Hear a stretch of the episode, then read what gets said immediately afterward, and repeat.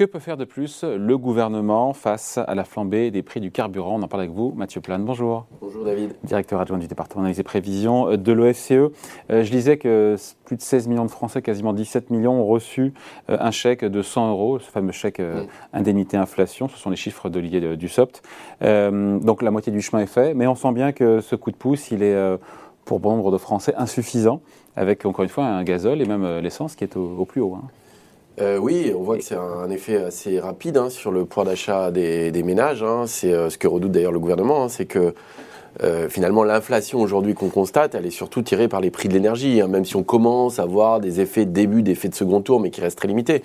Pour le moment, euh, le choc il passe par euh, la matière première importée, c'est-à-dire le pétrole, pétrole qui, coûte 88 dollars le baril au moment 88 dollars le baril et en euros par rapport à ce qu'on avait, même euh, on est à des niveaux qui sont très élevés parce que l'euro est pas très fort hein, par rapport à, un historique et on paye, on achète le, pétrole en dollars. et donc c'est vrai quand vous ajoutez tout ça en bout de chaîne, vous avez un prix de l'essence qui est historiquement élevé, hein, du gazole ou du, du, du sans-plomb. Et c'est vrai que, y compris du fuel domestique, hein, si vous chauffez euh, notamment euh, au fuel, euh, c'est directement impactant sur le pouvoir d'achat, c'est la facture qui augmente, c'est le reste à vivre qui diminue. Et donc c'est très sensible économiquement, mais aussi politiquement. Et donc ce chèque inflation, on le sent bien, n'est pas suffisant. Donc face à cette flambée, encore une fois, des prêts à la pompe. On a Bruno Le Maire qui était ce matin sur, sur France Info, qui a dit clairement que de nouvelles mesures n'étaient pas exclues. Mmh. Maintenant, on a compris que les marges budgétaires n'étaient pas les mêmes aujourd'hui par rapport à il y a de cela six mois. Euh, il nous dit qu'en gros, euh, baisser les taxes, c'est hors de question. En gros, c'est ce qu'il a dit ce matin. Oui, alors. Euh, Parce que ça touche tout le monde et qu'au final, ça coûte très cher et personne ne verra la, la, baisse sur, sa, sur son plan. Là-dessus, je pense qu'il a plutôt raison. C'est-à-dire que, effectivement, trouver un mécanisme qui permet de limiter les effets inflationnistes liés au pétrole ou à l'énergie, euh, y compris dans la gestion de la transition énergique, hein, ce que ça va être énergétique, ça va être une question qui va se poser. Hein. L'idée de la taxe carbone, c'était de renchérir le prix de l'énergie polluante, et donc notamment de l'essence. Et donc là, si on baisse la taxe... Euh, bah, du coup, euh, en fait, on crée une incitation qui est plutôt positive sur la consommation de pétrole. C'est d'un point de vue juste des incitations.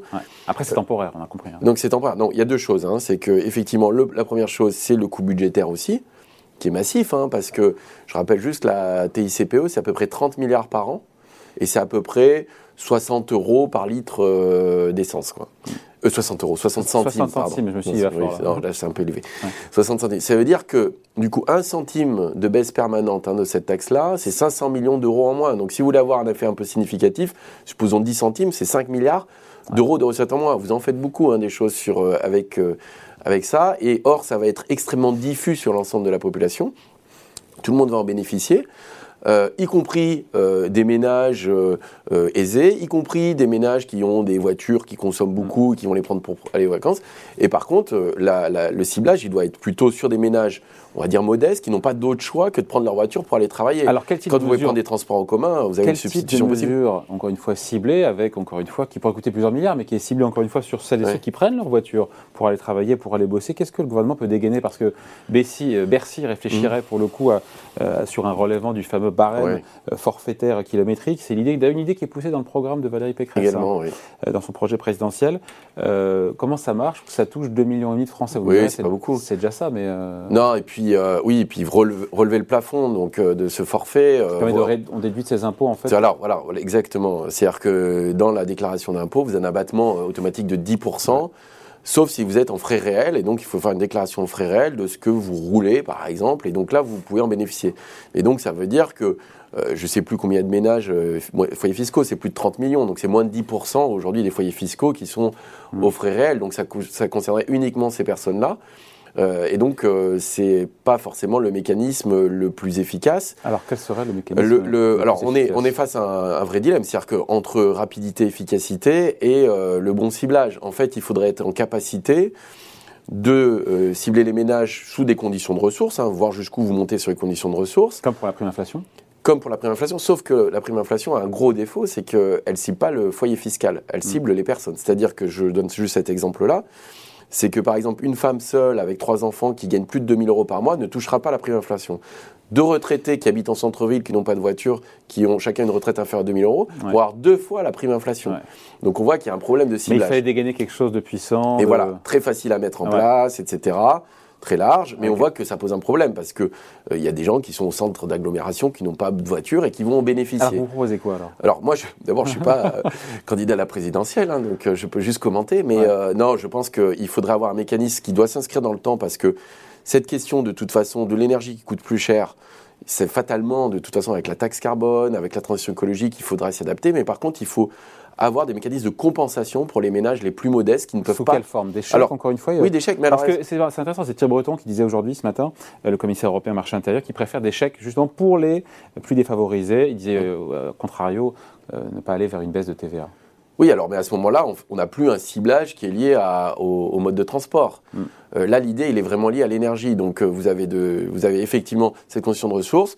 Dans le Hauts-de-France, il y avait euh, un mécanisme qui existe, hein, qui a été mis en place, qui vise à cibler les ménages qui doivent, qui, qui, utilisent leur voiture pour aller travailler et qui ne peuvent pas faire autrement que prendre leur voiture pour aller travailler parce qu'il n'y a pas de disponibilité de transport en commun. Et donc là, il y a quand même une certaine logique, parce que si la personne préfère prendre sa voiture plutôt que de prendre, euh, par exemple, le RER, e est-ce qu'on doit la subventionner ou pas? Donc il y a quand même ces questions-là. Il y a après la problématique aussi, c'est que des gens peuvent avoir des transports en commun, mais si c'est du travail de nuit, etc., c'est pareil, ils n'ont pas forcément la possibilité d'une substitution. Donc il faut réfléchir à un mécanisme pérenne. Donc c'est une, prime. C'est une prime aussi? Ça serait une Enfin moi je le vois comme ça, c'est-à-dire que l'intérêt. Une prime ciblée. Mais oui. qui existe alors en Haute-France Dans la Haute-France, ça existe, oui. Ouais. Ça existe, j'ai plus les montants en tête. Hein. Euh, d'ailleurs, étonnamment, Xavier Bertrand n'a pas tant parlé que ça hein, dans sa campagne, qui a un mécanisme ciblé euh, de compensation avec à la fois une condition de ressources et votre lieu d'habitation et en fonction de la disponibilité de, de transport en commun ou pas. Et donc là, euh, il y a cette idée de croiser à la fois euh, la possibilité ou pas de se déplacer euh, en voiture ou pas, et puis euh, le niveau de revenu. Sans que ce soit une usine à gaz. Parce que alors voilà, le problème c'est que le mécanisme, il faut, il faut quand même le mettre en place. Et, c'est vrai quand vous le faites, les gens doivent se déclarer aussi. Hein. Voilà, il faut, il faut se déclarer, voilà. Je pense. Hein, quand vous le faites au niveau d'une région, c'est certainement plus facile que quand vous le faites au niveau d'un pays, hein, en raison de la diversité géographique.